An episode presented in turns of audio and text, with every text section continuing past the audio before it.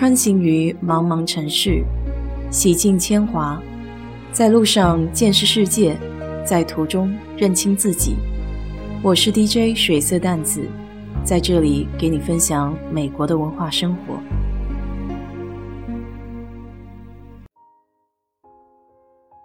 这两天家里的游泳池换底，挺好玩的，给你聊聊。从报价开始说吧。我先在一个叫 Sumtech 的应用上广撒网，基本上就是填写一下项目的具体要求，还有时间，就会有人来估价。这个应用是有关家里维修的一切都可以在上面找合同工。原来家里换马桶、换水龙头、修洒水系统都是在这里找的。当然遇到过好的，也有不少是来坑钱的。有一次家里淋浴那个地方的水龙头漏水，这小哥一来就喊价四百五十块，最后我居然没还价，也真是脑子秀逗了。这次泳池换底来了一家，看上去像一个印度人，但其实是老莫，因为他的名字叫 Jose。只见他围着池子稍微观察了一下。用一个小滚轮的单把推车绕泳池一圈，大概量了一下大小，就让我等报价。全程不过十分钟，没有任何废话。我还叫了一家原来给我修过泳池水泵的，这是一个白人老头，穿着印有自家公司的白色短袖衬衫。他一进门就开聊了，先夸了我的院子和泳池都很大。然后用手指在泳池壁上刮了一下，给我说：“这个有些年头了，表层开始腐蚀，但底子还可以，估计用酸整下就可以开始铺上层材料了。”说的相当专业的样子。他表示这是家族企业，从八二年开始就一直是做游泳池的，还给我看了他要用的材料，石英的。摸上去有点不平整。见他聊得这么带劲儿，莫名的就有一种亲切感。我就带他看了当时寒流来的时候给冻坏的滤片管。他的意思是，现在很多人家都坏了，不好订购，得过了这阵子。用了一样的方法量过泳池的大小，当场就直接给了报价。我还顺带问了他小池塘的泵能不能修，他也很细心的给我解答，说是一般都不修，而是直接换的。当时他是第二家，我对价钱还没有什么概念，所以觉得他的估价还有些高。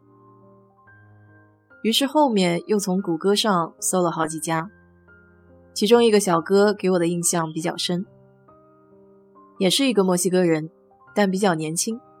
他刚开始工作两个月，所以相当的认真。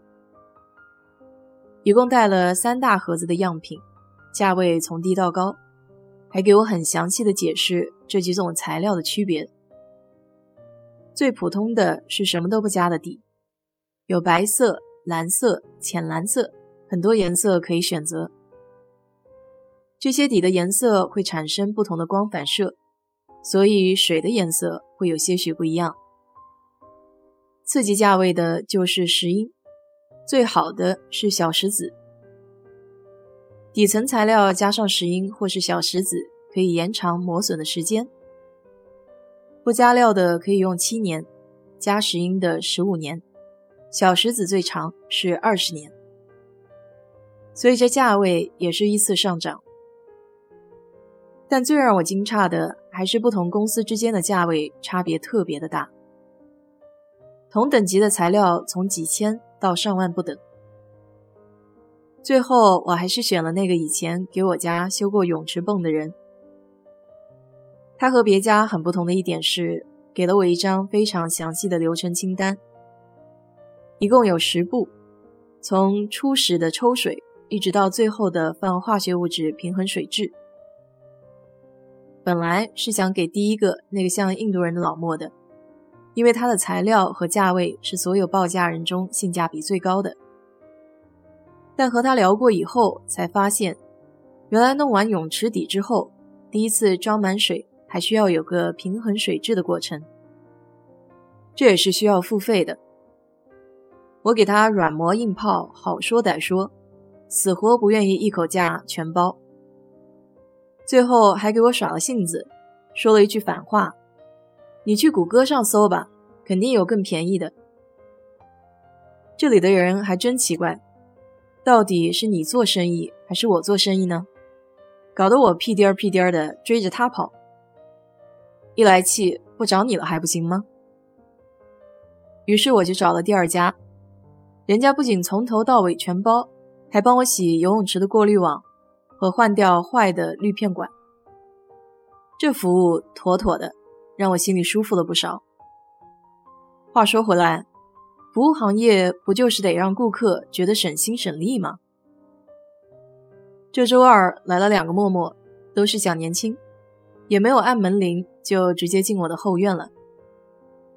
好在负责人给我说了会有人过来，否则还会感到有一些恐慌呢。我到了后院，其中一人只说了个单词“泳池”，看到我点头示意以后，二人麻利的开始工作了。先用水泵放水，从后院拉了根蓝色的粗水管到前门大街上。水放到五分之一的时候，露出泳池边装饰的瓷砖和内部分界线。这时候，他拿着一个像打磨器一样的工具，开始磨边缘的内部材料。这泳池的水估计足足放了有两个小时。然后他们在泳池里面用电钻。沿着瓷砖的边缘打坑，把所有的出水口、入水口，还有灯的附近，都单独用电钻画了个圈出来。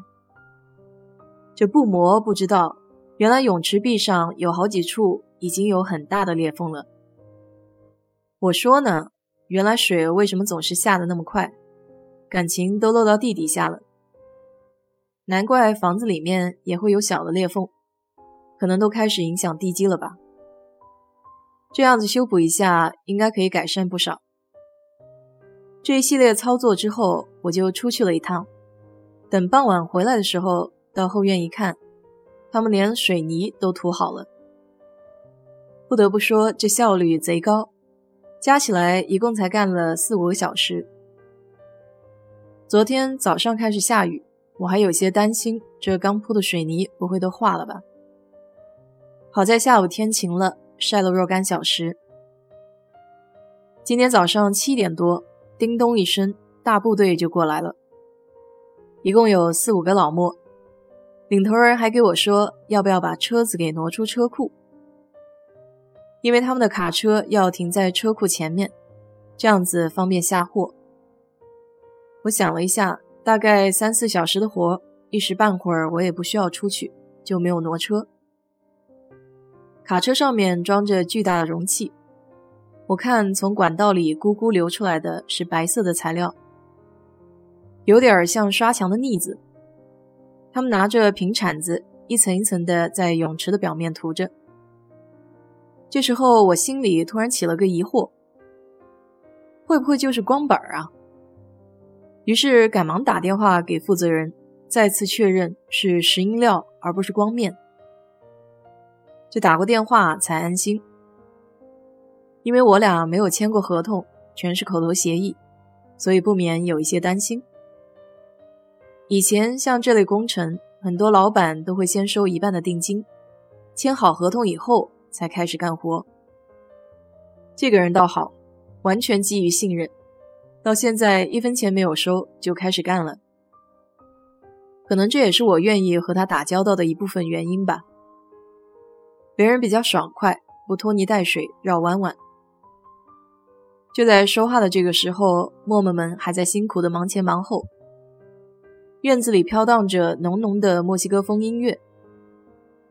我想，这种靠双手挣钱养家的感觉，应该还是很踏实的吧。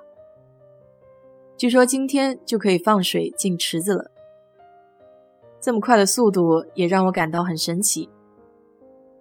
毕竟在这里，什么工程都慢，连家门口一条小路都修了好几年。所以说，没有默默的美国，就像没有农民工的中国。只有靠着这些数以万计强大的劳动力量，才能建设起今天的摩天森林，还是很值得尊敬的。好了，今天就给你聊到这里。如果你对这期节目感兴趣的话，欢迎在我的评论区留言，谢谢。